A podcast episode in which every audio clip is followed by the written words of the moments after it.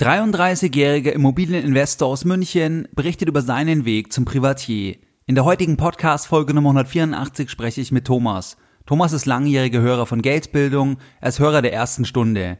Das erste Mal habe ich Thomas persönlich kennengelernt auf einem Seminar von Geldbildung in Frankfurt, wo er als Teilnehmer dabei war. In dieser heutigen Podcast-Folge Nummer 184 berichtet Thomas darüber, warum ihn die Bank wahrscheinlich als arbeitslosen Privatier bezeichnen würde und er spricht darüber, wie er Mitte 2017 nach wie vor attraktive Immobilien findet. Er spricht generell darüber, auf was achtet er bei Immobilien, auf was achten die Banken, wenn man von den Banken was will, nämlich Kredit. Dann spricht er darüber, auf was er bei Mietern achtet, was er zum Thema Nachschusspflicht denkt, welche Vorteile er bei Immobilien gegenüber Aktien sieht und vieles mehr. Viel Spaß bei der heutigen Podcast Folge Nummer 184. Herzlich willkommen bei Geldbildung, der wöchentliche Finanzpodcast zu Themen rund um Börse und Kapitalmarkt. Erst die Bildung über Geld ermöglicht die Bildung von Geld. Es begrüßt dich der Moderator Stefan Obersteller. Herzlich willkommen bei Geldbildung, schön, dass du dabei bist. Jeden Sonntag erhalten mehrere tausend clevere Geldbilder meinen wöchentlichen Geldbildung Newsletter, bereits seit mehreren Jahren. In diesem Geldbildung Newsletter gehe ich teilweise auf aktuelle Dinge ein, sofern die für dich und dein Depot relevant sind, oder nenne dir weitere Tipps, die dich und deine Geldbildung wirklich weiterbringen. In der Vergangenheit haben wir uns beispielsweise die neue Fondsbesteuerung ab 2018 angesehen und was du als cleverer Geldbilder hier wissen musst. Wir haben uns auch angesehen, was solltest du beachten bei den aktuellen Höchstständen an den Börsen und vieles mehr. Wenn du hier noch nicht dabei bist, dann schließe dich uns gerne an und gehe jetzt auf www.geldbildung.de und trage dich direkt auf der Startseite mit deiner E-Mail-Adresse für dieses kostenfreie Format ein. Nach der Eintragung mit deiner E-Mail-Adresse und der Bestätigung deiner E-Mail-Adresse sende ich dir einen Link zu meinem gratis Börseneinführungsvideo, wo wir in etwa 50 Minuten die Grundlagen deiner Geldbildung besprechen. Wir gehen jetzt direkt in das Interview mit Thomas. Viel Spaß bei dem heutigen Hörerinterview. Ja, hallo Thomas, herzlich willkommen bei mir im Podcast. Schön, dass es geklappt hat mit dem Interview. Jetzt das zweite offizielle Hörerinterview, wo ich mich besonders freue, dass du jetzt die Zeit genommen hast dafür, weil ich glaube, das ist für meine Hörer jetzt zum Thema Immobilien sehr, sehr interessant. Und ich freue mich natürlich auch, dass wir das Interview heute persönlich führen können, weil es einfach eine andere Qualität nochmal hat wie über Skype. Vielleicht zum Einstieg, kannst du dich meinen Hörern mal vorstellen, wo, wer bist du, was hast du vorher gemacht und vielleicht auch, wie bist du auf Geldbildung erstmalig gestoßen? Hallo, hallo Stefan, vielen Dank für die Einladung. Äh, ich habe mich gefreut, dass ich hier meine Erfahrungen, dass du mich hier eingeladen hast und dass ich auch meine Erfahrungen mit den Hörern teilen kann. Ähm, ja, kurz zu mir. Mein Name ist Thomas, ich bin 33 Jahre alt, ich komme aus München und ähm, bin, war die letzten sechs Jahre oder bis einschließlich 2016 sechs Jahre lang berufstätig, in Festanstellung größtenteils und bin jetzt seit Beginn des Jahres Immopreneur. Aber die Bank würde mich wahrscheinlich eher als arbeitslosen Privatier mit zu wenig Cashflow bezeichnen. Ja. Ähm, aber genau. Assets. Genau. Ja. Aber Vermögen ist ja nicht gleich Cashflow. Das weiß ich mittlerweile auch, seitdem ich kein festes Einkommen mehr hat. Oh, genau. Und ähm, genau. Und jetzt bin ich eben auf dem Weg da, äh, dazu, ja, viele Immobilien mir zu, anzueignen und idealerweise zu halten, abzubezahlen und dann irgendwann von den Mieten leben zu können. Genau, du hast ja einen guten Grundbestand, dazu kommen wir ja später sicherlich noch im Bereich ähm, Immobilien. Kannst du vielleicht noch was sagen, wie bist du erstmalig auf Geldbildung gestoßen, sofern du dich daran überhaupt noch erinnerst, mhm. weil es ist auch schon ein paar Tage her, glaube ich. Genau, ja, also ich bin Hörer der ersten Stunde. Ich glaube, ich bin dabei, seitdem du irgendwo in den Charts sichtbar auf Platz 198 warst oder sowas. ja. Also ich gehe ja regelmäßig durch, aber es gibt ja zumindest was so deutschsprachige Podcasts betrifft, ist es ja sehr überschaubar, das Thema Wirtschaft, Geldbildung und ja Genau, da bin ich dann eigentlich relativ schnell auf dich gestoßen. Okay, eben, dann ist es ja jetzt auch dann bald drei Jahre her, wenn du ganz am Anfang schon dabei warst. Super. Vielleicht bevor wir jetzt in das Thema Immobilien, dass du jetzt den Schritt gewagt hast oder dass du jetzt vollzeitig auf deine Immobilien und natürlich auf den Zukauf weiterer Immobilien konzentrierst, vielleicht können wir nochmal zurückschauen. Ähm, was war so der erste Kontakt, wenn du vielleicht auch an die familiäre Situation denkst beim Thema Geld? Ähm, wurde schon sehr früh über Geld gesprochen? Wurde eine Anlageklasse, ich weiß es ja eher gut dargestellt, eine andere eher schlecht? Wie war das bei euch? Ja, also Geld war kein Tabuthema, das überhaupt nicht. Aber meine Eltern, die hatten eine ganz klare Meinung zu Versicherungen und Aktien. Das sind alles, also Aktien sind immer überbewertet mit Faktor 2 und Versicherungen sind alles Betrüger. Mein Vater, der ist 45 geboren, der hat, ähm, und nicht in Deutschland, der hat schon eine, äh, Infl also eine äh, Währungs Entwertung, ja, Entwertung ja. miterlebt und äh, der hat gemeint, so was die Versicherungen, die versprechen einem ja nur nominale Zahlen und das hat äh, im Prinzip, vielleicht kostet ja in zehn Jahren eine Kartoffel eine Million Euro und dann bringt mir diese nominale Verrentung, Verzinsung auch nichts. Und als er in Rente gegangen ist, wurde er nochmal bestätigt, dass er äh, am Ende eigentlich in der privaten Altersvorsorge das wiederbekommen hat, was er nominal eingezahlt genau. hat. Ja? Also ist am Ende nichts bei rumgekommen und ähm, genau und deswegen, sobald mein Vater ein bisschen zu viel Geld übrig hatte, hat er das in Immobilien investiert. Ja. Aber ich muss wirklich sagen, äh, der hat sich mehr darauf konzentriert, mit seinem Job Geld zu verdienen. Ja. ja und ähm, ich muss sagen, er hat jetzt nicht die größten Schnäppchen gekauft damals, aber dadurch, dass die Immobilien in München waren, hat sich das jetzt so langfristig natürlich war das doch ein gutes Investment. Genau. Aber das war eher Glück als geplant. Ja. ja. Gut, Genau, und also im Prinzip zum Thema Immobilien, ich glaube, so seitdem ich 10, 11, 12 war und einen Pinsel und einen Farbeimer halten konnte, wurde ich immer bei jedem Mieterwechsel rausgeschickt und ähm, ja, also insofern hat, war ich handwerklich zum Beispiel, also was das, den Part des Immobilienbesitzers betrifft, schon ganz früh mit dabei. Ja. Äh, als Vermieter selbst, wo es dann auch ums Finanzielle ging, das kam dann erst, ja, ähm, eigentlich nach dem Studium. Genau, aber er hat, dein Vater hat ja auch nicht ganz Unrecht dann, oder er hat ja Recht, wenn er das, wenn er das gesehen hat und für sich so beantwortet hat, dass ein nominaler Wert bei einer Rente, dass ich dann 1500, 2000, 3000 Euro Rentenanspruch habe, ähm, dass das ja erstmal nichts aussagt, weil ich ja die Kaufkraft ansehen muss. Ähm, also insofern ist es ja gar keine so schlechte Grundregel und die gilt ja heute noch umso stärker wenn du langfristig denkst. Ja, das stimmt schon, aber ich glaube, so langfristig hat er den Aktien irgendwie Unrecht getan. Das Aktien, ist jetzt ja. meine Meinung mittlerweile. Ja. Genau, Aktien definitiv ja, aber beim, beim Punkt nominale Geldwerte, Thema Versicherungen, ähm, das war ja schon mal gut, dass er es so gesehen hat, sonst hätte er vielleicht das mit dem Immobilien nicht gemacht. Ja, das stimmt. Also, ja. Und ganz klar, ähm, Aktien natürlich ist ja auch ein Sachwert oder profitiert man ja auch von der Inflation, ist ja eben dann nicht das, was du bei einer Versicherung hast, dass du irgendwann bestimmte Summe X nominal bekommst. Ja. Aber sehr interessant auf jeden Fall, dass auch offen gesprochen wurde, dass du stark eingebunden wurdest, weil ich glaube schon, dass das dann dich in deinem Mindset und auch in deiner Entwicklung natürlich extrem beeinflusst hat, weil andere vielleicht viel später erst auf das Thema kommen und du einfach per Zufall, weil es in deiner Familie ein Thema war, mhm. bereits früh damit konfrontiert warst. Also es ist eigentlich ein, ist auch ein Plus dann für dich. Ja, das stimmt. Also, weil wenn man das ja sozusagen mit der Muttermilch aufsaugt, dann hat man da keine Berührungsängste, ja, weil man kennt es nicht vom Hören sagen, sondern man ist halt von Anfang an mit dabei, ja. Genau. Und ich glaube, das ist so der einzige Unterschied, den oder Vorteil, den ich gegenüber von Nicht-Immobilienbesitzern habe, dass ich also schon Erfahrung hatte, aber was die man eigentlich nicht braucht. Ja? Nur man hat, entwickelt halt eine gewisse Coolness über die Jahre. Ja? Und was ich auch sehe, das habe ich auch bei einem Freund ähm, kürzlich gesehen, dass du eine andere Einstellung, das weiß ich ja, weil wir uns ja auch schon länger kennen, ähm, auch zum Thema Schulden hast. Also wenn ich mhm. zum Beispiel etwas auf Schulden kaufe, was aus deiner Sicht werthaltig ist, weil du es zum Beispiel günstig kaufen kannst, eine Wohnung, weil du Mietsteigerung machen kannst, wenn der Mieter rausgeht bei einem Wechsel und so weiter, dass du nicht das Problem hast mit Schulden, weil du das wahrscheinlich schon früh kennst, also dass das was anderes ist, wenn du Schulden für eine Immobilie aufnimmst, die top ist, mhm. verglichen mit Schulden für eine Urlaubsreise. Und ich weiß bei vielen, dass die to totale Probleme haben, auch wenn, wenn sie sagen, sie müssen nichts dazu schießen. Aber sie kaufen etwas auf Schulden, dass, weil die das nicht wollen, dass sie Schulden haben. Also weißt du, dass sie das vom Mindset her, dass sie da nicht schlafen können. Ja, das kann ich verstehen. Als ich meine erste Immobilie gekauft habe, ich, ich kann sagen, die hat 45.000 Euro gekostet. Augsburg? Ja, äh, in Augsburg, ja.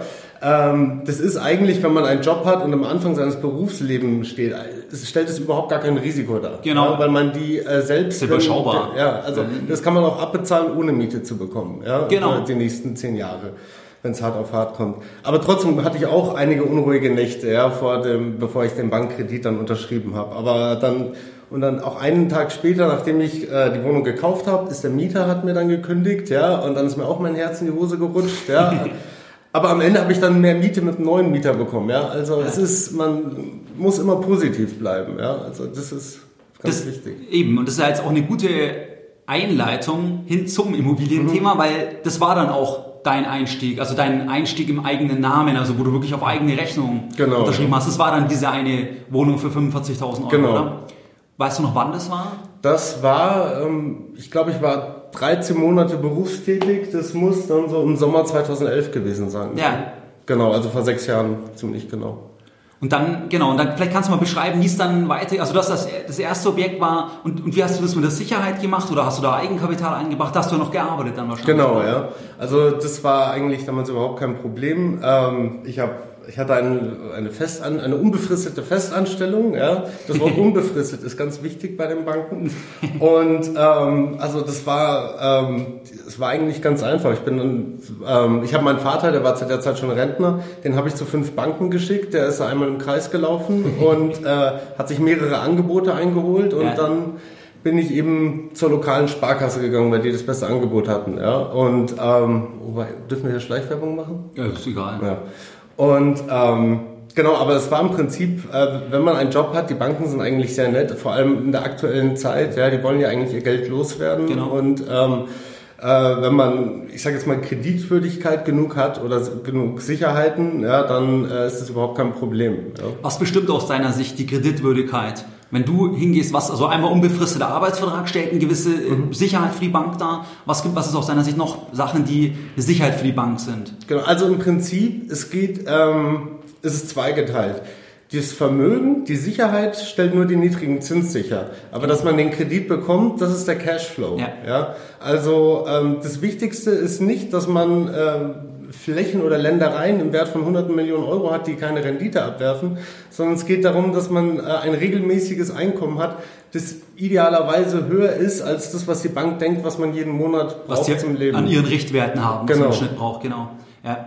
Eben, das ist, weil viele, es gibt ja auch den einkommenslosen Multimillionär, weil halt Vermögen nicht gleich steuerbares Einkommen ist. Und die Bank will dann schauen, dass er halt, dass auch Cashflow-Einkommen in der Regel. Und was ist das? Ich meine, meistens ist es halt Gehalt. So in aller es. Regel. Ja, und früher hat man auch noch leichter Kredite bekommen. Da haben die sich mit einem großen Vermögen zufrieden gegeben. War blank auf Zuruf, Ja. weil selber von uns. Das- Aber jetzt gab es ja den Verbraucherschutz, Ja. äh, die neue Änderung vor einigen Jahren und jetzt braucht man eben auch den Cashflow. Und äh, wenn ich die, ähm, wenn die Bank mir einen Kredit geben würde aktuell, ja, und ich könnte nicht zurückzahlen, dann könnte ich die Bank verklagen und sagen, wieso habt ihr mir Geld geliehen? Ja, ich kann es doch gar nicht zurückzahlen Ja. zu dem Zeitpunkt, wo ihr mir das Geld geliehen habt. Und äh, deswegen, ja, also Cashflow, nur darauf kommt es an. Also Vermögen aus deiner Sicht als, um den, dass der Zins niedrig ist, aber Cashflow als, um den Kredit zu bekommen. Genau. Ähm, und okay, das war dann dein, das erste Objekt, war 2011. Und wie, wie bist du noch weiter vorgegangen? Genau, ich bin dann, ähm, ich habe dann eigentlich relativ schnell Wohnung 2, 3 und 4 gekauft, innerhalb von acht, neun Monaten ungefähr. Ja. Und ähm, dann hat die Bank erstmal gesagt, so, jetzt ähm, reicht's erstmal, ja. Und das ging denen, glaube ich, ein bisschen zu schnell. Und ähm, ja, und dann habe ich mich selbstständig gemacht für anderthalb Jahre. Äh, Geld ist zwar geflossen, aber ein selbstständiges äh, Einkommen ist wieder ein anderer Cashflow, äh, nicht so beständiger aus Sicht der Bank wie äh, ein festes, also wie ein Gehalt. Am besten Beamter. Genau. ja. Und äh, ja, nach anderthalb, zwei Jahren Selbstständigkeit bin ich wieder in die Festanstellung und äh, dann habe ich mir nochmal vier Wohnungen gekauft. Und ähm, genau, und dann, nachdem ich wieder ja, fast mein Budget, mein, meine Kreditwürdigkeit ausgereizt habe, habe ich dann den Schritt in die Selbstständigkeit gewagt. Ja, wobei da nur, dass die Hörer das vom Gefühl haben, du hast am Anfang natürlich da, du hast dein Einkommen als Angestellter, dann kannst du ja auch so ein 45.000 Objekt, ist ja dann gar kein Stress. Aber natürlich für den weiteren Zukauf, da war es ja dann schon relevant, auch dass du auch noch Sicherheiten hattest. Oder also Ja, final, oder? Das, Ja, das stimmt. Also ähm, genau, also ich hatte noch, äh, ich habe schon etwas vorher ein bisschen geerbt, könnte Genau, man ja. sagen, ja. Und ähm, von daher hatte ich Sicherheiten, aber das Erbe habe ich jetzt immer noch und das bringt mir jetzt gerade nichts, ja. Genau. Also wo ich jetzt nicht angestellt bin. Also man, man braucht einfach keine Immobilie als Sicherheit, ähm, für, um eine Immobilie zu kaufen. Es gibt da kein Henne-Ei-Problem. Also genau, erster Punkt vielleicht nochmal für die Hörer. Wenn du einen unbefristeten Vertrag hast, wenn du vielleicht Beamter bist, dann stellt es einen, einen immateriellen Wert dar. Ja. Weil es nämlich als Gutschein oder für die Bank verwendet werden kann, damit man eine Immobilie kaufen kann. Und wir reden ja jetzt von einer vermieteten Immobilie, die dann potenziell wenn sie entsprechend eingekauft ist, auch langfristig einem mehr Vermögen bringen natürlich noch. Ja. Bei vielen ist es auch nicht klar, das habe ich aber auch schon mal gesagt, dass einfach ein unbefristeter Vertrag ist auch was wert. Absolut, ja. Also und alle sehen immer nur Humankapital, Humankapital und wenn man die Leute fragt, was ist Humankapital, dann sagen die, das ist das Geld, das ich äh, verdienen kann, wenn ich bis zum Ende meines Lebens arbeite, sagen die meisten. Aber ich sage nein, Humankapital ist mehr, es ist nicht nur das, sondern noch die Kreditwürdigkeit obendrauf. Ja? ja. Und viele ja, nutzen nur 60 Prozent ihres Humankapitals, weil sie die Kreditwürdigkeit einfach nicht benutzen. Genau. Ja. ja. Allerdings muss man natürlich dann dazu sagen, dass natürlich Kredit auch immer, also in steigenden Märkten, wenn die Wirtschaft wächst, ist es vollkommen entspannt. Aber natürlich birgt Kredit ist immer auch ein Risiko, wenn sich halt etwas ändert, wenn es einen großen Einbruch gibt oder ähnliches. Das ist klar. Aber natürlich, um Vermögen aufzubauen ähm, oder einfach, dass man das weiß, dass man das machen kann, ähm, ist das natürlich eine super Sache. Ja, absolut. Also ähm, ich kann eigentlich, ja, wenn Leute einen sicheren Job haben oder äh, ich weiß was ich, die sind Ärzte oder ITler oder ja. ähm, die einfach auch jederzeit einen neuen Job finden können, ja, die können sich da ruhig was trauen, wenn die noch 20, 30 Jahre zu arbeiten haben. Sehe seh ich auch so, vor allem, ähm, wenn es, was halt wichtig ist, dass es in Relation zum Einkommen und oder zum Restvermögen, dass es, dass es erstmal einen nicht stört, mhm. wenn, man, wenn einer startet. Weil dann ist es vollkommen risikolos, wie du sagst, wenn jemand mit einer 45.000 Euro Immobilie startet. Mhm und der ist zum Beispiel Arzt oder, oder, oder keine Ahnung, arbeitet in der Strategieberatung oder was weiß ich, hat ein super Einkommen, wird immer weiter arbeiten, auch wahrscheinlich immer mehr verdienen, dann ist das eigentlich ja fast risikolos in dem Sinne, weil wenn er sich informiert, das bewusst trifft die Entscheidung, dann da, da kann er ja nicht Haus und Hof ver verlieren, so gesehen. Absolut. Und selbst wenn man auch ein bisschen schlecht einkauft, zumindest hat man so ein bisschen das Geld gespart am Anfang erstmal. Und ja. die, Fehler, die, die man bei der ersten gemacht hat, die kann man ja dann bei der zweiten, dritten, vierten dann ausmerzen. Was würdest du sagen, wie lange sollte man sich mit dem Thema beschäftigen, äh, bevor man die erste Entscheidung trifft? Also würdest du sagen, man soll wirklich erstmal Bücher lesen, Bücher lesen, Podcasts hören oder, oder, oder würdest du sagen, auch relativ schnell dann ins Tun kommen? Also ich habe beides erlebt, ja, aber ich habe die Erfahrung gemacht, ganz allgemein, dass Leute, die erst einmal lesen, lesen, lesen, lesen und äh, sich Wissen aneignen, dass denen vielleicht manchmal so ein bisschen die Exekutive fehlt, um das ja. dann auszuüben. Also ich würde einfach raten, jetzt nicht einfach blauäugig gleich die nächste Immobilie zu kaufen, man muss schon so auf die Key Indicator achten, ja, so äh, die KPIs sozusagen äh, zum Beispiel bei einer Aktie würde man sagen, das Kurs-Gewinn-Verhältnis, wie ist das? Ja. ja und äh, einfach so sich einfach mal die Rendite, den Cashflow der Wohnung betrachten. Und wenn der okay ist, dann kann man die eigentlich kaufen. Ja, vielleicht können wir jetzt gleich mal in ein Beispiel reingehen, dass wir uns mal, weil du ja gestern auch eine Wohnung gekauft hast. Mhm. Ich hoffe, ich darf es sagen. Ja. Wir sagen ja keine Details. Nur, ähm, wie, wie gehst du vor? Also sagen wir, du suchst jetzt eine Wohnung. Mhm. Wie gehst du vor? Also wo schaust du und wie ist dann der, vielleicht können wir ganz kurz über den Prozess mal sprechen. Also vom Anschauen, kontaktieren, dann bis man dann beim Notar sitzt, wie du gestern und ja, vielleicht können wir da einfach mal durchsprechen. Genau. Äh, ja, so ich, bevor ich das sage, erstmal die schlechte Antwort vorweg. Im Internet wird man eigentlich nicht fündig, wenn man ein Schnäppchen auf dem Immobilienmarkt sucht. Ja? ja also sobald es im Internet ist, hat man verloren. Ja? Wenn man eine Wohnung inseriert für zu wenig Geld, dann kriegt man gleich 20 Anrufe, weil alle bei ImmoScout ein Newsletter haben, mit äh, schicken mit die neuesten Angebote, ja. die die und die Kriterien erfüllen. Ist es weg. Da hat man keine Chance. Man kann nicht mit dem internationalen Markt konkurrieren, da ja. verliert man. Also man muss sich irgendwie lokal ein Netzwerk aufbauen. Ja? Also wenn man zum Beispiel schon eine Wohnung hat, dann äh, könnte man ja vielleicht so im Haus fragen, will da jemand eine Wohnung verkaufen? Ja, okay. Oder man kann zur Hausverwaltung gehen und die fragen, ey, vielleicht ähm, kennen Sie jemanden, der eine Wohnung verkaufen möchte? Ja. Oder Handwerker oder ähm, ja, und dann einfach mal ein bisschen netzwerken. Oder zum Beispiel, wenn man einen Freund hat, der äh, mietet, ja, kann man ja fragen, hey, kannst du mir die Nummer deines Vermieters geben? Ja, genau. Vielleicht ja. kann ich ja dem die Wohnung abkaufen. Ja. Also Proaktivität, dass man Absolut. proaktiv schaut und auch vielleicht würdest du sagen, dass, dass man dann auch sagt im Umfeld, ich suche da und da eine Wohnung, nur dass du auch mal die Ohren offen hältst bei Freunden, weil vielleicht hören die irgendwas und dann erinnern sie sich, ja Moment mal, der Thomas sucht ja was, mhm. dann... Ja, also wobei ich damit noch keine Erfolge eingefahren habe, aber klar, ja. Also, Einfach alles probieren, mh, ja. Okay.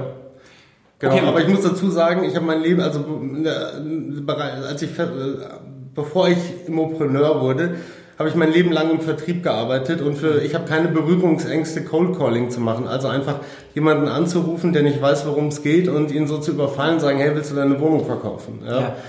Und ähm, genau, also man muss da schon idealerweise so wenig Berührungsängste eigentlich haben. Okay, und jetzt konkret angenommen, du kommst jetzt über die Hausverwaltung beispielsweise oder ähm, du hast irgendeinen direkten Kontakt und der will dann verkaufen. Mhm. Okay, dann, dann musst du erstmal, du hast jetzt die Daten vielleicht, dann schaust du es dir erst an. Vielleicht kannst du mal sagen, auf was achtest du dann? Genau, also als erstes mehrere Leute schauen es anders an, aber so ähm, angenommen man hat alle Informationen zu der Wohnung, würde ich als erstes auf den Preis schauen, ja, oder eigentlich auf den Cashflow, auf die Rendite. Okay. Ja, wenn die Rendite nicht gut ist, dann muss man schauen, okay, hat die Wohnung Potenzial, ist sie gerade schlecht vermietet? Ja? Ähm, Rendite vielleicht, wenn ich einhaken darf, kannst du noch sagen, wie, wie, definierst du die Rendite? Also ich definiere die Rendite so, man äh, was am Ende, also die Netto-Mietrendite, die am Ende übrig okay. bleibt nach Abzug aller Kosten. Ja. Okay. Und wenn ich die kaufe aktuell, wie gesagt, ich habe keinen Job, ich kann mir nur die besten Wohnungen kaufen, ähm, muss sie mindestens 6% eigentlich betragen. Ja. ja. Darunter macht es eigentlich keinen Sinn. Und ähm, genau, also als erstes schaue ich mir die Rendite an. Wenn die Rendite nicht passt, ja, dann schaue ich, woran liegt es. Ist die Wohnung schlecht vermietet oder ist sie einfach nur zu teuer angeboten? Wenn die zu teuer ist, gleich weg. Ja? Also dann machst du, okay, also genau. das ist genau. sofort ein Knockout-Kriterium. Absolut. Wenn ja. die Rendite nicht das erfüllt und es nicht an der schlechten Vermietung liegt, dann Genau, weg. oder die Wohnung kein Potenzial hat. Wenn die jetzt zum Beispiel vielleicht ein bisschen teuer für den aktuellen Zustand angeboten ist, aber wenn ich weiß, ja, wenn ich die jetzt renoviere, dann ist sie doppelt so viel wert. Ja, ja, dann kann man da auch ein schlechtes Geschäft so machen. Ja, ja. also, ähm, aber am Ende muss die Rendite und der Cashflow, der muss passen. Okay. Ja. Genau, das ist das Allerwichtigste. Und äh, dann als zweites kommt natürlich Lage. Ich versuche schon irgendwie in Städten oder Regionen oder in Speckgürteln zu kaufen, wo die einfach Zuzugsregionen sind, ja, ja. weil da, wo Zuzugsregionen sind, ähm, dann da hat man einfach äh, ist eigentlich eher immer ein Mietmangel und äh, dann hat man auch eigentlich keine Probleme, seine Wohnung zu vermieten. Wenn man sich jetzt natürlich eine Luxus-Penthouse kauft, die will man natürlich nicht an äh, Arbeitslose ja, oder Leute, die im Insolvenzverfahren sind, vermieten. Aber ich habe zum Beispiel eine Wohnung an eine vermietet, die hatte noch vier Jahre ihr Insolvenzverfahren. Diese Regelinsolvenz, oder wie das heißt, glaube ich. Genau, also die Wohlverhaltensphase heißt das. Genau, also sieben, ja.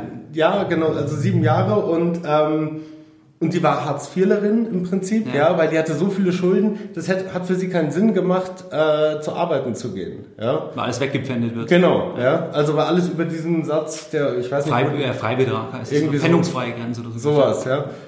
Und das ist eigentlich für eine Wohnung, die in einem nicht guten Zustand ist, die perfekte Mieterin, weil man weiß, man bekommt die nächsten vier Jahre vom Amt die Miete. Ja? Optimal. Und ja, also und deswegen, äh, wenn man in so Zuzugsregionen ist, dann kriegt man auch und man eine schlechte Wohnung kauft, dann kann man die auch immer noch an Arbeitslose oder Hartz-IVler vermieten. Ja? Ja. Und, ja, und das Amt zahlt pünktlich.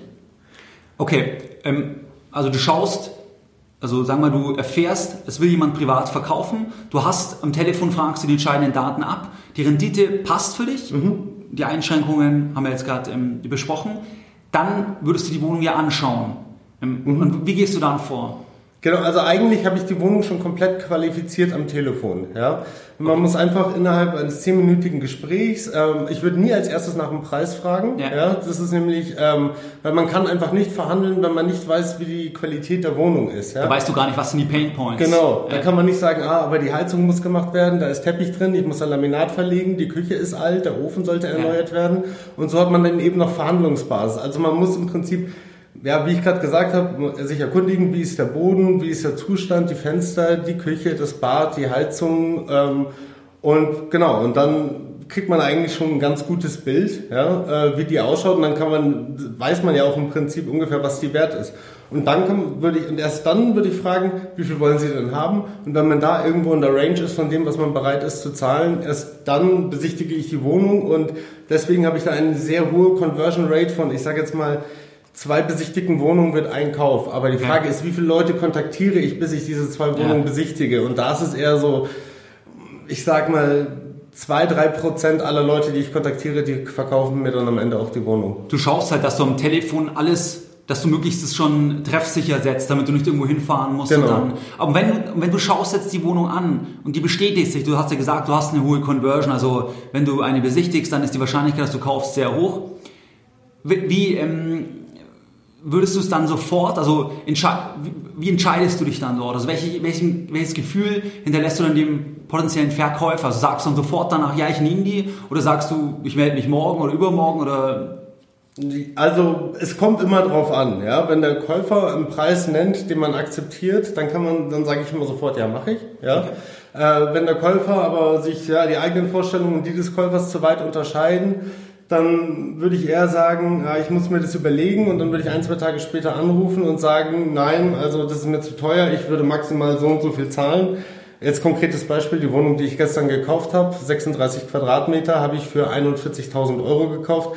Die Verkäuferin wollte 50 haben. Ich habe zu ihr gesagt, nein, die ist mir nur 40 wert. Hat sie gesagt, okay, für 41 kriege ich sie. Ja? Okay. Und ähm, genau, also von daher, man, man, darf, man darf sich nicht in die Karten schauen lassen. Welche Rendite hast du dann bei der, wo du die gestern gekauft hast? Genau, die ist jetzt gerade, also die ist, der, der Mieter hat gekündigt, ja, also im Prinzip aktuell ist sie bei null, ja, also so, wenn ich die bekomme. Mhm. Ich werde die ein bisschen tunen, also die ist, da wurde, ja, im Prinzip die, im selben Haus wird eine Wohnung für fast das Doppelte angeboten für das, was ich bezahlt habe. Ja, allerdings schaut die besser aus. Ja.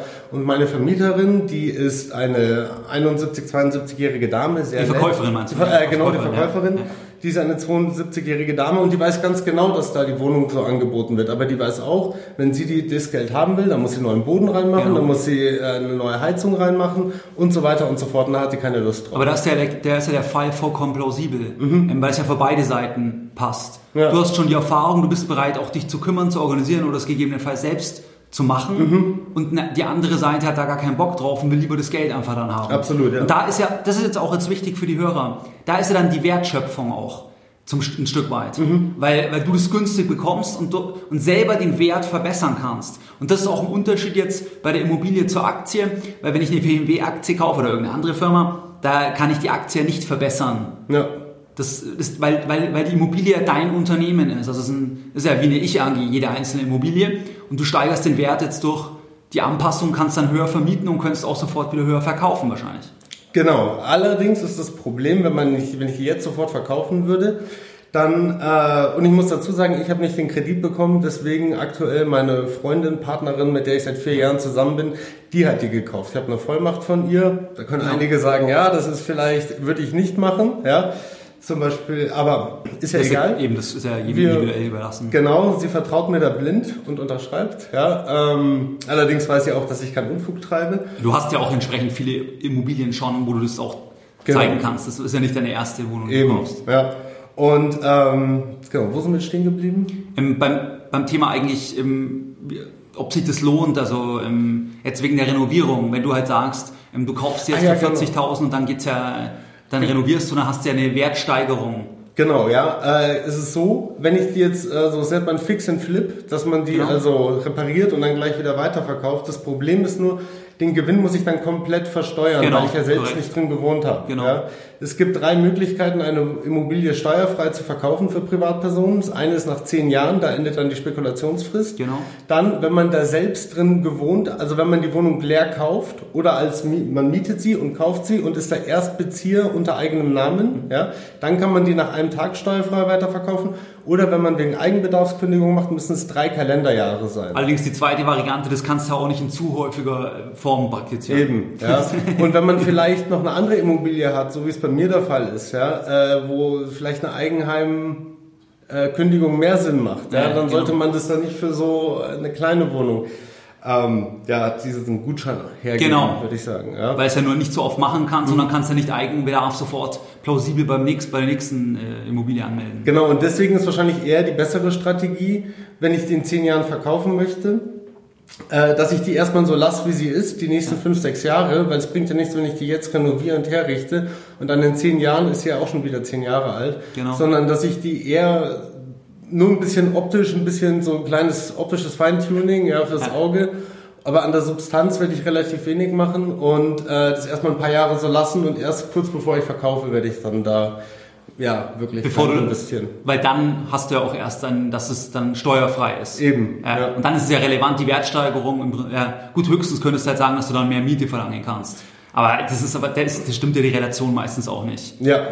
ja. Und außerdem habe ich gerade nicht so wirklich viel Cash auf der hohen Kante, dass ich, äh, dass das für mich aktuell eine gute Idee ist. Ja.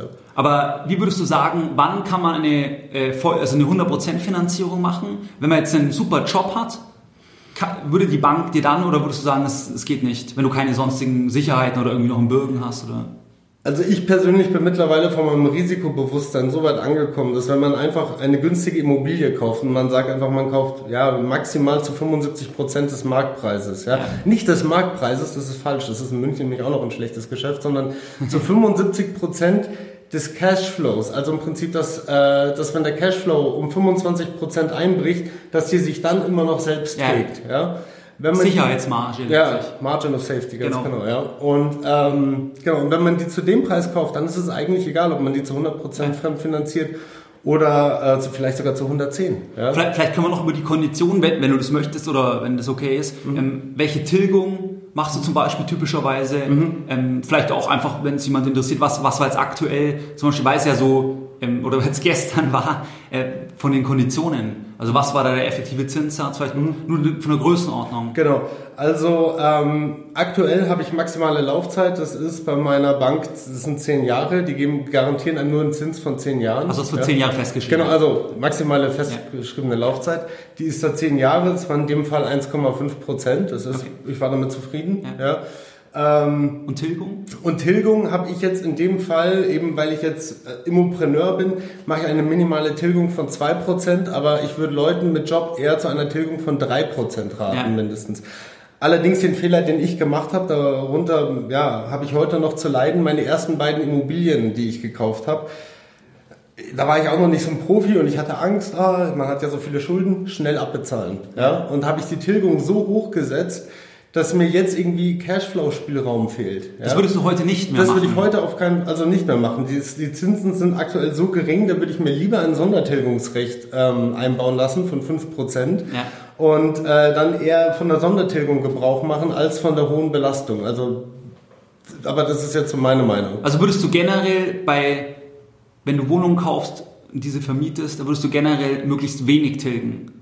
Weil es sich ja über den Cashflow eh trägt. Warum sollst du nochmal eigenes Geld nachschießen? Das Geld kannst du für eine weitere Immobilie verwenden. So ist es, ja. Und wenn ich hier eine Sondertilgung mache, dann bekomme ich dann, also ein, in dem Fall 1,5% Nettozinsen, ja. Also das ist ja eigentlich nicht besser als Tagesgeld zumindest, ja. Ist so. Aber wenn man sich das, aber wenn man sich eine Immobilie zu 100% finanziert, man zahlt nur die Kaufnebenkosten von 10%, ja, und die macht aber 6% Netto-Rendite, dann macht man aufs eingesetzte Kapital 60% Rendite jedes Jahr. Genau. Und äh, das schafft man eigentlich kaum mit Aktien, deswegen bin ich auch im Immobilienbusiness. Äh, ist nicht, weil ich Immobilien so toll finde, sondern nur, das ist nur dieser Tatsache geschuldet. Die Leverage halt. Ja, genau. Und ähm, deswegen macht es vielleicht mehr Sinn, wenn man sich mehrere Wohnungen kaufen will, eher wenig zu tilgen und dann eine Anzahlung zu nehmen für die nächste Wohnung, weil man das dann nochmal leveragen kann. Ja. Interessant. Und was würdest du sagen, wenn jemand äh, sagt, dass generell jetzt Immobilien, ich meine, das ist eine pauschale Aussage, aber wenn einer sagt, generell Immobilien sind jetzt schon relativ teuer. Ich meine, du hast ja jetzt zum Beispiel konkret Mitte 2017, gestern, jetzt ja noch eine Immobilie gekauft. Mhm. Also was würdest du sagen, wenn jemand zu dir sagt, ja Thomas, also Immobilien, das, ich warte, bis es wieder runtergeht.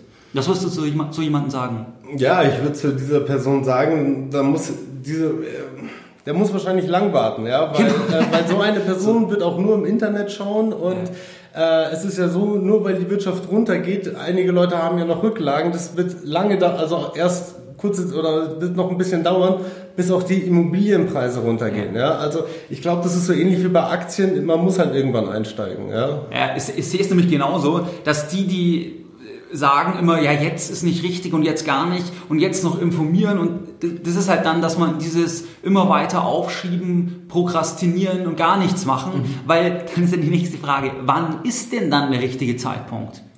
Genau, und was ich noch dazu sagen möchte, ist, äh, wenn ich jetzt ganz konservativ, ich habe jetzt kaufe mir eine Wohnung mit Zahl 1,5 Prozent oder ich tilge einfach 3 Prozent und habe einen 10-Jahres-Vertrag, ich glaube, dann habe ich eine Restschuld von ungefähr 66 Prozent. Mhm. Ja. Ähm, aber es gibt ja auch sowas, das nennt sich Inflation. Ja? Und was 66 Prozent von dem nominalen Wert heute sind, ist so in Kaufkraft in zehn Jahren wahrscheinlich deutlich weniger. Ja, also bei sagen wir mal 20 Prozent, 25 Prozent, 30 Prozent weniger. Genau, und man bekommt ja auch mehr Miete, ja, auch ja, durch die genau. Inflation. Also insofern die Schuld, also das Kaufkraft bereinigt, am Ende geringer, als es sich meistens immer anhört. Ja. Ja. Weil sofern du die Einnahmenseite, wenn du halt die Einnahmenseite, da habe ich nämlich auch mal eine Podcast-Folge drüber gemacht, sofern du halt die Einnahmenseite inflationsbedingt steigern kannst. Also angenommen, du arbeitest jetzt bei einem DAX-Konzern, bist noch tariflich beschäftigt, dann wirst du definitiv, weil da der Betriebsrat stark ist, eine Inflationsanpassung bekommen, mhm. hundertprozentig. Ja. Und dann ist natürlich klar, dann wird die Schuld immer weniger, weil du immer noch mehr verdienst und die Schuld ist nominal bei, bei, bei der Bank eingeloggt. Mhm. Aber es muss halt die Einnahmenseite steigern. Oder man hat eine Wohnung in München, hat eine inflationsindexierte Miete. Ich meine, dann habe ich auch in zehn Jahren halt 30 Prozent unter Umständen mehr Mieteinnahmen oder 20 Prozent, ja. je nachdem. Dann klar, genau, dann, das ist auch ein wichtiger Punkt, dass, dass die Schuld, wenn die Einnahmen steigen, was oft der Fall ist, inflationsbedingt unter anderem, dass dann die Schuld von der Kaufkraft leichter zurückbezahlt werden kann. Absolut, ja. Also das ist zumindest meine Hoffnung, ja. Also ja, das stimmt ja auch. Ich habe nur, es ist halt die Einschränkung, wenn ich jetzt bei einer kleinen, kleinen Firma arbeite und ich bin da, was weiß ich, Bürokaufmann oder irgendwas, dann ist halt die Inflationsanpassung im Einkommen Utopie. Ja. Weil der Chef sagt, interessiert mich nicht. Da gibt es dann alle, alle 15 Jahre mal ähm, einen Handschlag oder irgendwas. Ja. Oder goldene Manschetten. Aber da gibt es nicht das, also das ist ja eher bei Großkonzernen oder wenn man neue Karriereschritte macht, dass dann das Einkommen steigt. Aber bei vielen ist es ja, das war ja auch ein, ein ein Erfolg jetzt von Deutschland, also dass eigentlich die, die Einkommen nicht so stark gestiegen sind, ja. weil man die halt gleich gelassen hat und äh, dass er dann für die Wettbewerbsfähigkeit gut war. Aber ist auf jeden Fall, ich denke, das ist ein, ist ein super Punkt und das kommt ja auch wieder von dem Leverage dann, weil ich mal halt, weil die Bank ist auch halt interessant, die Bank sieht halt eine Immobilie als werthaltig an. Ja. Aktien zum Beispiel kann ich zwar auch einen Lombardkredit nehmen, aber wird als riskanter angesehen. Ja, man bekommt beim Lombardkredit, glaube ich, so bei den meisten gängigen Banken eher so 50 Prozent Bedingung. Genau. Aber bei, bei den meisten Banken geben, die geben einen, den geringsten Zinssatz bis 66 Prozent Fremdkapital. Also das wird 30 Prozent sicherer angesehen ungefähr. Ja, und du hast ein Thema, dass der Lombardkredit angenommen,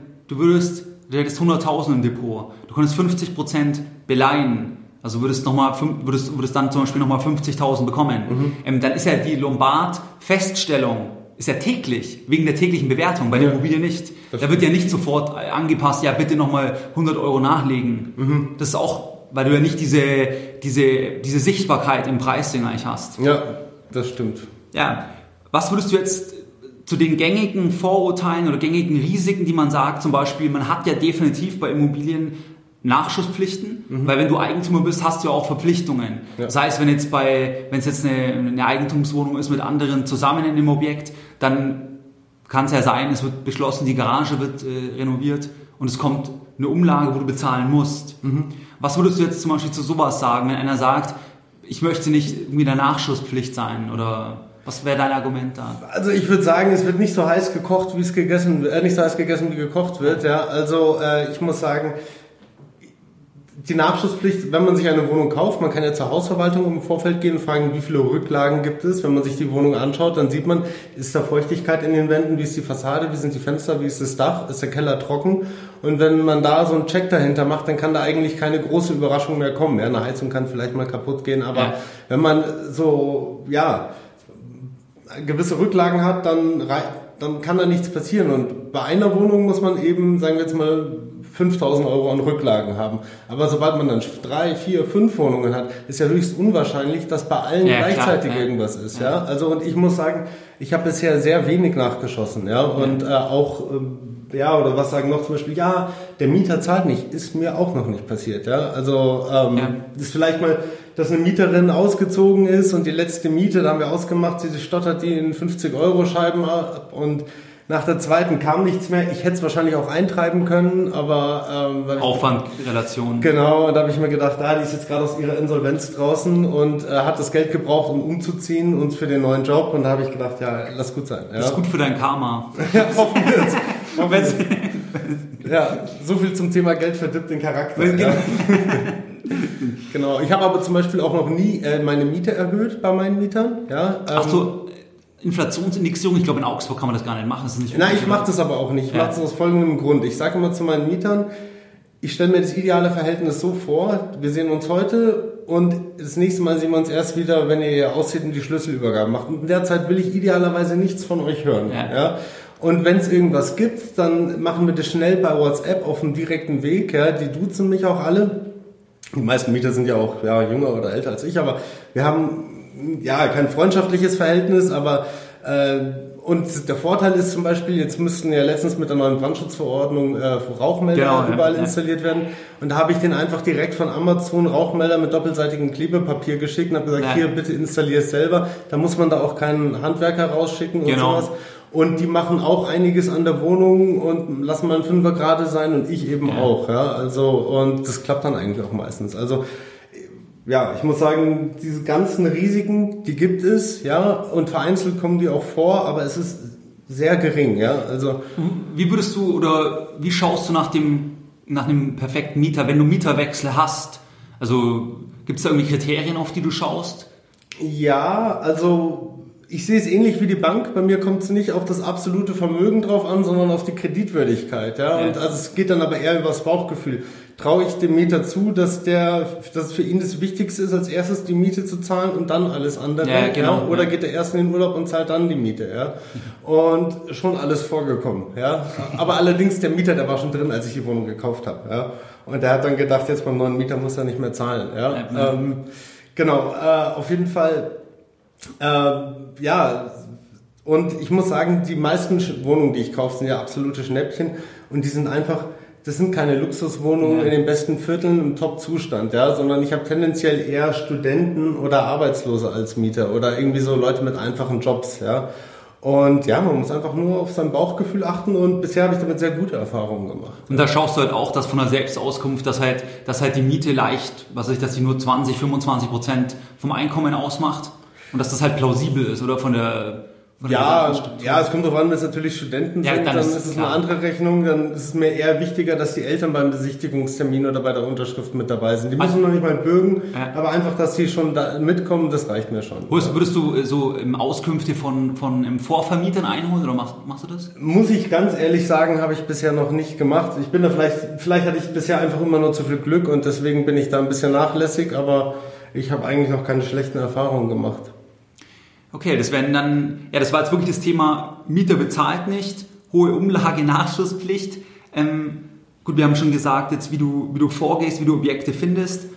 Würdest du sagen, ich meine, wenn man das jetzt immer, oder, oder was ist dein Ziel da? Willst du es jetzt einfach weiter, so, so viel wie du Kredit bekommst noch, mhm. weil du jetzt als Selbstständiger kein, nicht ein gleich festes Einkommen hast wie ein Angestellter, dann kaufst du einfach so viele gute Objekte, die du findest und die du finanzieren kannst.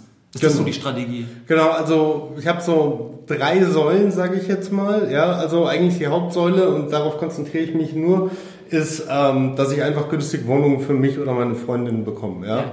Ähm, dann, aber man telefoniert natürlich und es ist so, ich habe festgestellt, die meisten Immobilienbesitzer, also nicht die eigengenutzten, aber die vermieteten Besitzer, äh, Eigentümer, die haben keine persönliche Bindung zu ihren Objekten. Das ja? interessiert die meisten ja gar nicht. Also die meisten sind käuflich, die anderen sind teurer. Also man kann eigentlich jede Wohnung dort immer kaufen. Ja. Also alle wollen verkaufen theoretisch. Und deswegen, äh, wenn es immer noch ein gutes Geschäft ist, aber zu schlecht für mich, aber jemand mit einer Festanstellung, ja, dann äh, vermittel ich die auch mal weiter. Okay. Und was würdest du sagen, weil wir sind ja beide in München, wie würdest du sagen, den, den Immobilienmarkt wenn, wenn sich einfach die Kaufpreise, wie es ja in München der Fall ist, ich meine, die haben sich ja weit entfernt von den, von den Mieten, also die, die Differenz wird ja immer größer, wenn man, wenn man sich die Faktoren anschaut. Wie würdest du sagen, wie attraktiv ist es zum Beispiel für jemanden noch in München, sich was zu kaufen? Also natürlich auch da kann man theoretisch Schnäppchen machen, aber jetzt mal insgesamt gesprochen ist es ja, ist es ja doch in so einem Ballungsgebiet wie München schwieriger. Mhm.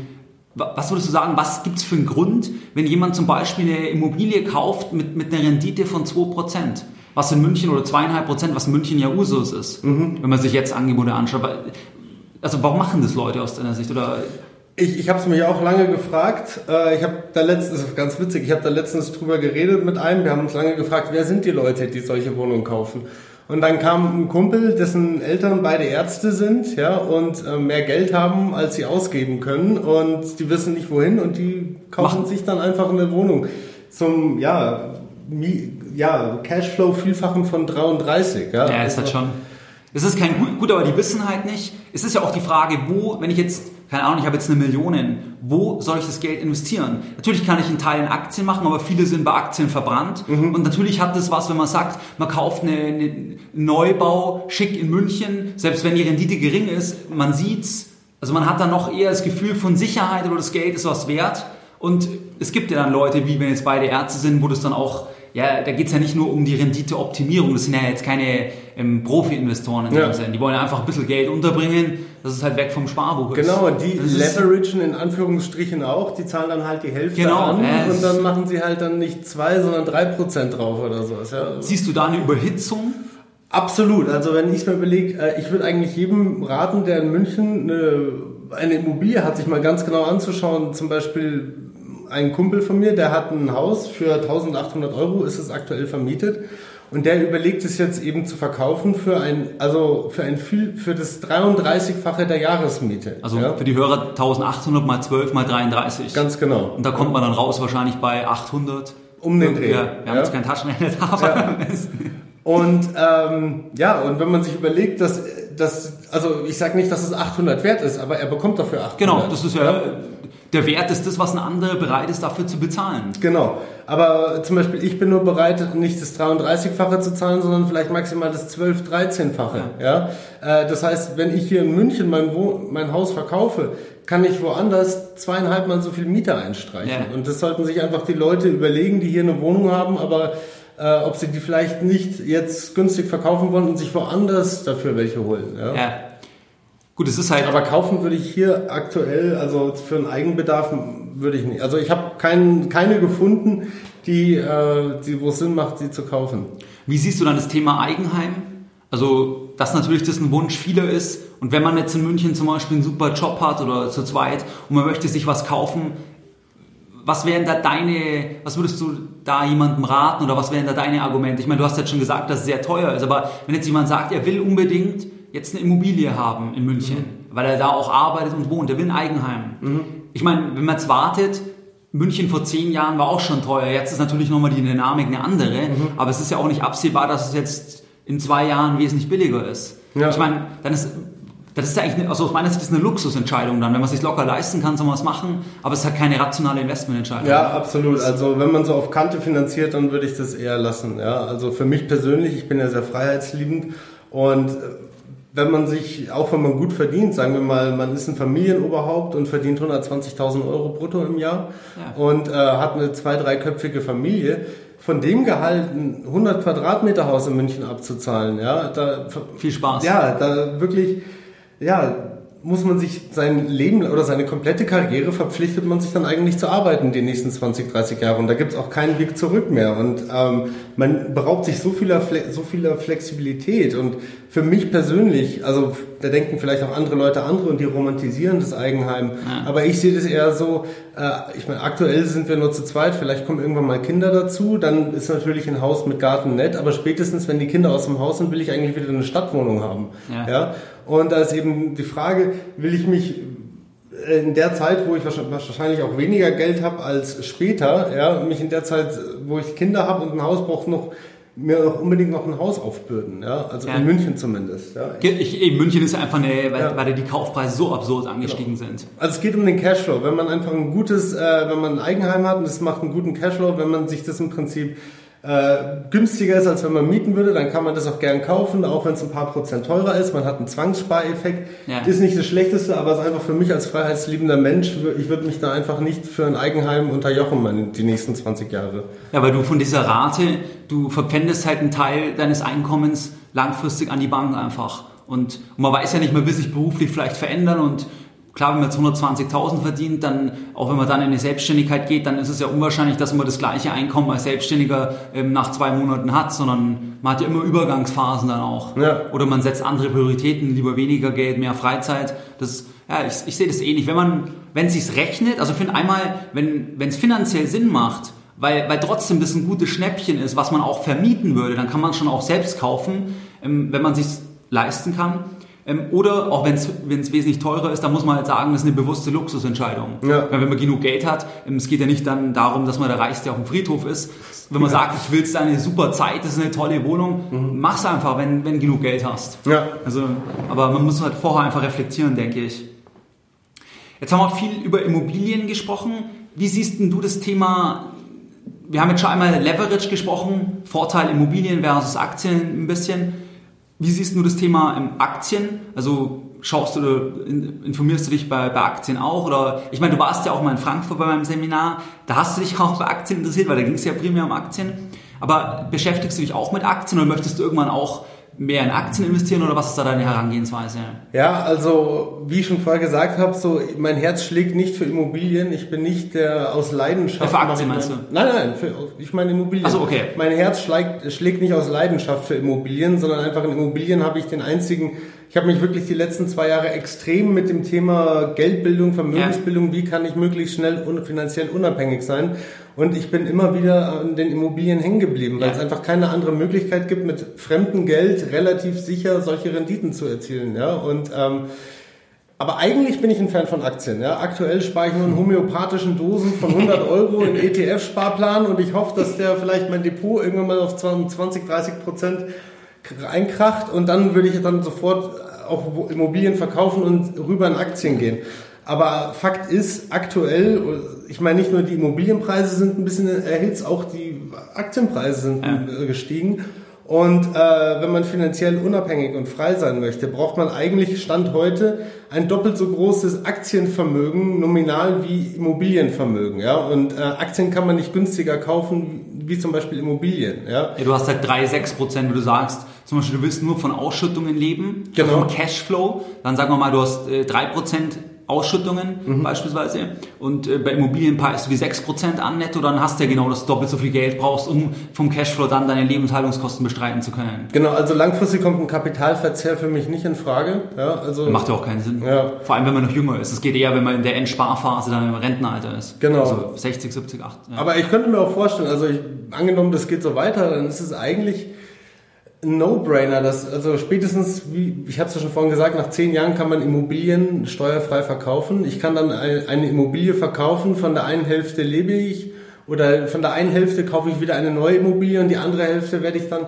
in Aktien dann investieren. Ja. Also ich, mein langfristiger Plan ist eigentlich komplett in Aktien umzusteigen, also auf Aktien umzusteigen, weil es einfach da kriegt man einfach das Geld schon versteuert auf sein Konto und äh, ja, man hat keine Nachschusspflicht, man muss sich nicht mit äh, Mietern rumschlagen und ja, das ist einfach so. Aber dann halt, wenn du den Wert, wenn du halt dann, da reden wir ja dann von einem höheren siebenstelligen Betrag. Ja. Ähm, weil, weil dann hast du, dass man monatlich oder halt verteilte Dividenden in so hohem Umfang hat, dass man davon problemlos leben kann. Genau. Ja. Aktuell lebe ich von ganz, ganz wenig Geld. Ja, also äh, wie gesagt, ich bin jetzt gerade selbstständig und äh, auch wenn ich zum Beispiel die Wohnung, die ich jetzt gestern gekauft habe, ich habe es ja gesagt, ich würde die für, wenn ich da noch Geld reinstecke, für würde ich auf jeden Fall äh, bestimmt locker 20.000 Euro Gewinn mit der erzielen. Ja, äh, das ist zwar schön, dass ich jetzt 20.000 Euro Vermögen geschaffen habe. Aber davon habe ich jetzt gerade nichts, ja, sondern genau. in den ersten zehn Jahren, wenn genau. ich verkaufe. Also aktuell lebe ich von sehr wenig Geld. Wahrscheinlich weniger als ich, äh, oder so viel wie als, als ich Student, als ja. Student zur Verfügung hatte. Und, aber es ist okay, ja. Aber gut, das ist ja auch das äh, Thema, dass du baust halt weiter Vermögen auf. Du hast halt von dem Vermögen nicht oder jetzt nichts direkt, weil du das nicht in Einkommen in der Form ummünzen kannst, dass auf dem Konto landet und du es einfach ausgeben kannst, ja. sondern den wesentlichen Teil von dem Einkommen, was dein Vermögen in Form von Immobilien generiert, fließt ja in die Rückzahlung. So Einfach, dass dein Nettovermögen wächst. Genau. Aber das ist halt das, was auch viele glauben. Ich meine, man wird ja nicht, wenn man jetzt nicht ganz viel erbt, dann wird man ja nicht frei, indem man nur ausgibt, sondern man braucht ja irgendwie einen disziplinierenden Effekt und das über einen längeren Zeitraum. Und dann entstehen ja auch Vermögenswerte. Und dann, wenn die abbezahlt sind, zum Beispiel, dann kannst du ja, dann hast du ja viel Cashflow, wo du frei verwenden kannst. Ja, das stimmt. Aber da gibt es ja eine gewisse Übergangszeit, logischerweise, weil das ja dauert ja entsprechend lang. Ja, aber ich komme aus einer Familie, wo immer Sparen gepredigt wurde. Ja, Sehr und, gut. Äh, ja, also wir kommen aus einer etwas besseren Gegend und ich bin jetzt 33 Jahre alt. Damals, als ich 6, 7 war, da waren wir die Einzigen, die mit all die Tüten rumgerannt sind. Ja. Ähm, also von daher, mir fällt es nicht schwer zu sparen. Ja? Mein Bruder, der schlechteste Sparer der Familie ist, der hat wahrscheinlich immer noch eine Quote, die deutlich über dem deutschen Durchschnitt ist. Ja? Also von daher, man muss sich halt immer ganz genau selbst fragen, jeder für sich, wie viel Geld brauche ich tatsächlich. Ja? ja. Weil viel, also das war auch der Fehler, den ich gemacht habe ja, wie viel Geld brauche ich für meine finanzielle Freiheit? Und dann fängt man an, ja, ich will dann hier einen dicken Wagen haben und dies, das und jenes und dreimal im Jahr im Urlaub fahren und was weiß ja. ich. Und erst dann bin ich frei und man besinnt sich aber eigentlich nicht darauf, was man wirklich braucht und was so, ja, Wert schafft und was eigentlich nach, ja, was einfach keinen nachhaltigen Wert schafft. Ja. ja. ein Stück weit kommt halt, weil einem das suggeriert wird von den Medien oder vom Umfeld, das und das bräuchte man alles und dann sieht man halt, um das und das alles haben zu können, ähm, da braucht man halt dann relativ viel einfach Vermögen. Aber besser ist halt wirklich zu überlegen, was will ich persönlich, unabhängig davon, was andere sagen, was von Vorteil wäre. Ja. Weil wenn mir wenig Wohnfläche reicht, dann brauche ich ja gar kein großes Haus. Und dann bin ich auch viel schneller frei. Ja. Also ich glaube, dass man sich selber auf sich besinnt und schaut, was will ich persönlich. Ja. Unabhängig von allen anderen, unabhängig von gesellschaftlichen Konventionen oder Vorschriften. Ja, aber dieser Emanzipierungsprozess, der ist nicht ganz leicht. Ja. Nein, definitiv nicht. Und ich sehe auch, wenn, wenn man in Strukturen eingebettet ist, also wenn man irgendwo arbeitet, dann es fällt schwerer, weil es doch teilweise einfach aus dem Arbeitsumfeld kommen gewisse Erwartungen auch. Also und wann baut ihr und wann, wo wart ihr im Urlaub? Ähm, und man ist, also ich glaube, viele sind dann eher unter Druck. Und da muss man halt ein stärkeres Ego haben, dass man sagt, du, ich brauche das gar nicht. Ja, ja aber es ist nicht nur das. Ich glaube, die meisten sagen eher so, aber der macht es doch auch. Ja, also und deswegen denken sie, ich muss selbst nicht stark und diszipliniert sein, weil es ja sowieso niemand in meinem ja. Umfeld. Ja, und da fällt es nicht auf. Ja, aber ähm, ich kann jedem nur zur Sparsamkeit erstmal raten. Und vielleicht jetzt sind wir schon relativ weit fortgeschritten im Interview, vielleicht als, als letzten Punkt, was wären oder, oder was würdest du mit dem Wissen von heute anders machen, wenn du 20 wärst oder 10 Jahre, 23, 10 Jahre zurück? Wenn ich heute 20 wäre oder wenn ich vor, also, oder ja, wenn du heute, heute das Wissen, was du jetzt hast, mhm. das behältst du und du wärst jetzt nochmal jung, mhm. also du wärst jetzt heute 20, heute 20. aber hättest dein Wissen einfach. Mhm. Also ich würde auf keinen Fall studieren, ja, okay. also ich... Warum? Warum? Weil, ähm, weil ich im Prinzip, ich würde das Gleiche machen, was ich jetzt auch mache. Ja, ich würde mir versuchen, einen Job zu besuchen, ein festes Einkommen zu bekommen und äh, ich würde mir zum Beispiel, ich meine, man muss, wenn man 20 ist, dann hat man es auch leichter, weil wenn man sich in seinem sozialen Umfeld umschaut, hat kann, niemand hat Geld. Ja. ja? Dann äh, und selbst, dann, ich würde mir erstmal wahrscheinlich eine eine Wohnung kaufen, eine heruntergekommene Wohnung, wird da selber einziehen, einen fixen Flip machen, ja, mit dem Geld mir die nächste kaufen und so weiter. Und da hätte ich mit 30, wäre ich, hätte ich jetzt schon ausgesorgt, ja. ja. Also, ähm, ja, und im Prinzip, ich kenne einen, der hat das eben während seines Studiums gemacht, ja, und ähm, der ist jünger als ich und der hat aus, ja, hat jetzt schon 38 Wohnungen.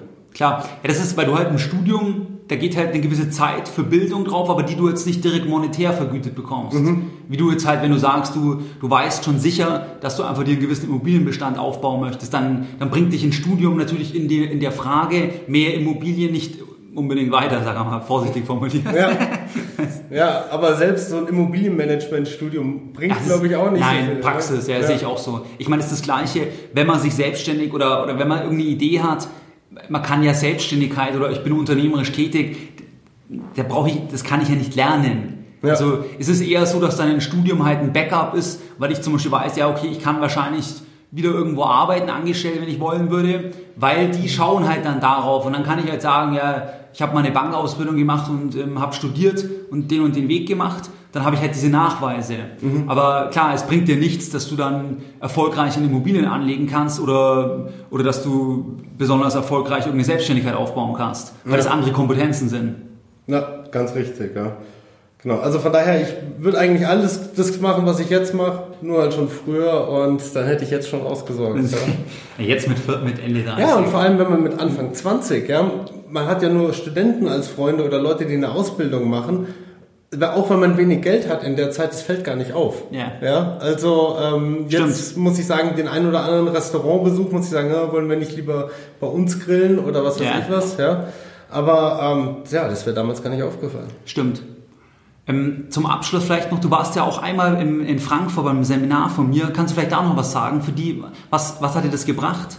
Mhm. Was hat dir da gefallen oder vielleicht kannst du auch noch ein paar Worte dazu sagen? Ja, also äh, mir hat das sehr gut gefallen. Also das war nicht so ein klassisches äh, Lehrer-Schüler, so eine Einbahnstraße, sondern es war ein Dialog äh, mit Wechselwirkung. Ja. Und ähm, ja, vieles hat man schon irgendwie in deinem Podcast schon gehört, aber irgendwie wenn man du vor ihm steht und man redet ja auch mit anderen und man genau. hört auch Vorschläge von anderen, man kommt einfach auf neue, ganz andere Ideen, als wenn man das immer nur so hört, ja, sondern indem man dann auch sich mit anderen austauscht. Und auch alle Teilnehmer, muss ich sagen, die, die haben mir, man ist sich einfach sympathisch. Ja, ja das ist eine Vorselektion. Genau. Zum Beispiel alle, die mich auch im Podcast kontaktieren, ähm, die würden, die kontaktieren mich, weil man, man ist sich sympathisch sofort dann. Ja, ja. absolut, das, ja. Ich meine, der eine kennt es vielleicht so vom Sporttreff oder sowas. Man versteht sich einfach, ja. Und es war auch eine neidfreie Zone. Also jeder hat so über sich und sein, sein, sein Geld, also er hat die Hosen runtergelassen, ja. ja. Und äh, das hat mir einfach gut gefallen, weil wir leben ja doch in so einer gewissen Tabugesellschaft, wo man nicht wirklich über Geld spricht und dann kommt ja dann Neid und sowas mit ins Spiel und das war einfach dort überhaupt nicht. Und äh, ich habe viele interessante Ideen und Anregungen mitgenommen und ich glaube eigentlich, also nach dem Seminar habe ich so sagen wir so, da wurde zumindest der Samen gepflanzt, ja. ja dass ich mich äh, eigentlich meinen Job kündigen möchte und äh, diesen Weg hier einschlagen möchte. Aber du hast mir dann nämlich nochmal geschrieben gehabt, dass das, weil ich habe immer gesagt, das sage ich auch im Podcast, mir persönlich ist Freiheit immer wichtiger mhm. wie noch mehr Geld. Ja. Weil ich will frei, also dass ich auch von anderen nicht abhängig bin, dass ich zum Beispiel nicht von jemandem irgendwas machen muss, weil ich unbedingt den Auftrag brauche. Ähm, das, das Wichtigste, dass ich immer auch Nein sagen kann und frei bin. Mhm. Und da, da hattest du mir auch gesagt, dass dich das, also irgendwie ein bisschen, dass du mich dann daran erinnert hast, weil, also dass halt das Freiheit wichtiger, wie wenn du jetzt noch zehn Jahre angestellt ja. arbeitest, dann hättest du vielleicht sicher irgendwie mehr Geld, aber jetzt bist du frei auf jeden Fall. Ja, genau. Und wenn du es dir leisten kannst, mit den Sachen, die du nur wirklich brauchst, dann ist es eine super Sache. Ja. Genau, also ich muss sagen, ich konnte es mir nicht leisten, aber ich habe eine Partnerin, das muss ich nochmal dazu sagen, und es war eine gemeinschaftliche Entscheidung, okay. ja, dass ich äh, jetzt hier kündige. Und äh, wie gesagt, ich arbeite auch mit ihrem Geld. Also zu zweit ist es, vielleicht wenn will ich das noch als Abschlusssatz sagen, auf jeden Fall zu zweit ist es immer einfacher als alleine. Ja? Also ähm, und wenn ihr, liebe Hörer, eine Partnerin habt und mir mich kopieren wollt, könnt ihr das gerne machen. äh, dann hat man auch ein geringeres Risiko. Das sehen aber die wenigsten immer, ja? ja? weil die schauen immer nur auf sich selber und dann aber sehen sich nicht so als Partnerschaft. Ja? Super, ja Thomas, ich denke, das war ein perfektes Schlusswort. Mhm. Dann vielen Dank für das Gespräch und ja, bis Gerne. zum nächsten Mal. Ja, vielen Dank für die Einladung. Mehr Informationen zu Themen rund um Börse und Kapitalmarkt findest du unter www.geldbildung.de. Und immer daran denken, Bildung hat die beste Rendite.